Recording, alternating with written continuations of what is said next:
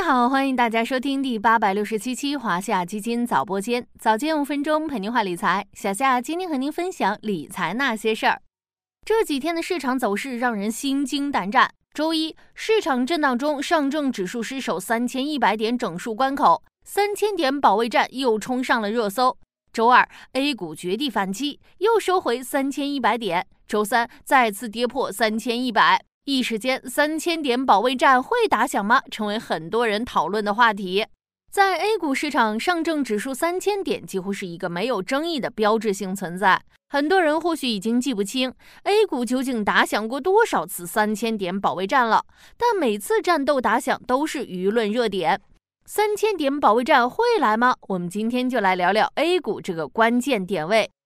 从二零零七年二月十六日上证指数首次盘中突破三千点，至今的十六年多时间里。三千点一直是很多投资者心中的重要点位，甚至是一个心理上的牛熊分界线。在这期间的四千零一十六个交易日里，上证指数有两千零四十八个交易日收于三千点上方，占比百分之五十一。换句话说，A 股在三千点上下方的时间几乎是对半分，这也导致三千点保卫战成为市场一个重要的关口。从二零零八年四月二十二日上证指数盘中首次跌破三千点开始，三千点保卫战前前后后打了超过十五年，每次都经过了较长时间的拉锯。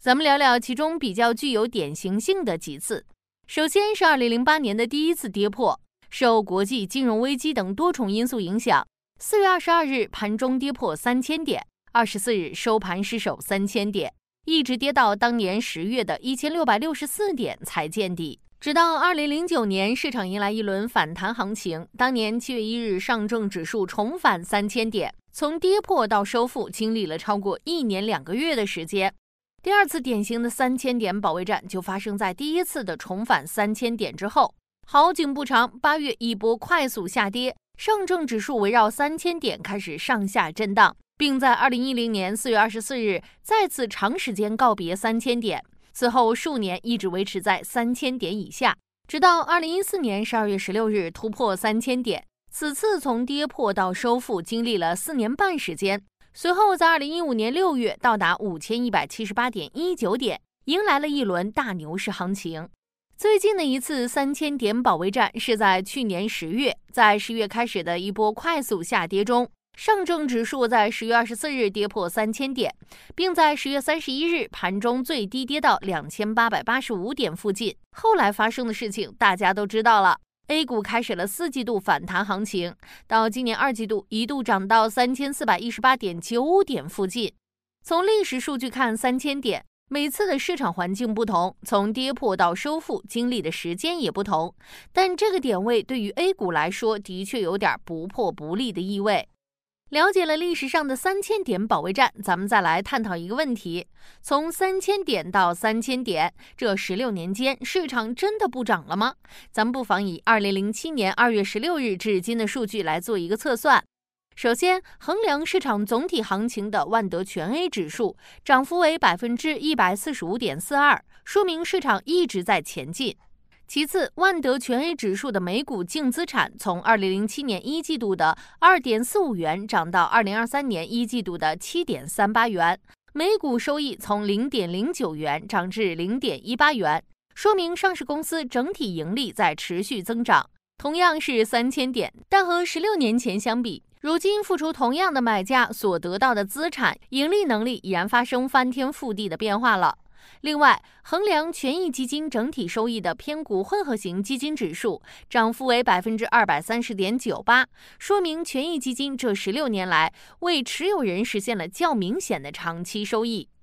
最后，咱们再来看看这一次三千点附近市场的各项指标：一是市盈率。二零零七年二月十六日，上证指数首次突破三千点时，市盈率 TTM 为四十三点九二倍。而如今，上证指数的市盈率 TTM 只有十二点八三倍，处于上市以来分位点百分之十六点零一的位置，估值大大降低。二是风险溢价，也就是股债性价比。十六年前，上证指数首次突破三千点时，风险溢价处于百分之负的零点二七附近，股市风险已经很大。而如今上证指数的风险溢价为百分之五点二四，处于上市以来历史分位点百分之九十点二五。数值越高，代表股市投资性价比也越高。虽然三千点对于 A 股就好像一个来来回回的魔咒，但不论从上市公司本身的资本收益，还是从权益基金的持有收益来看，其实并不是一个归零的圆圈。